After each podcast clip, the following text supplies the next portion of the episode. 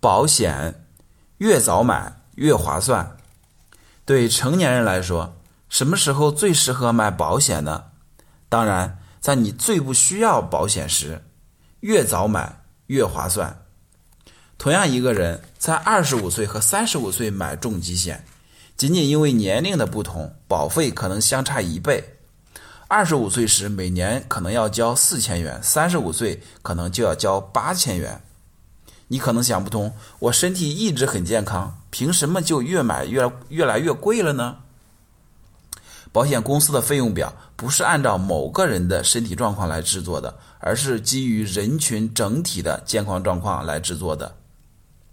从概率上来说，三十五岁的人患重大疾病的概率比二十五岁高很多。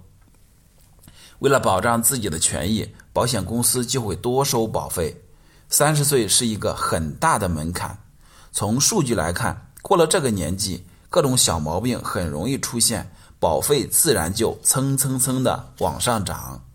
因此，二十到三十岁的人体检报告呃情况良好，买保险的成本最低，赶紧配好保险，就是为自己的未来准备了一份大礼。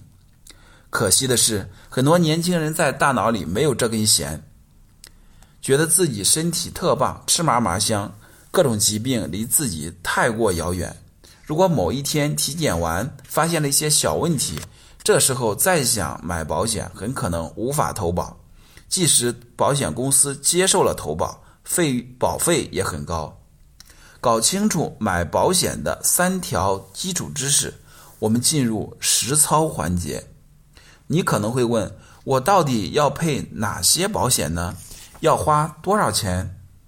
一般来讲，每个成年人在经济条件允许的情况下，都应该配置四种保险，即重疾险、医疗险、寿险、意外险。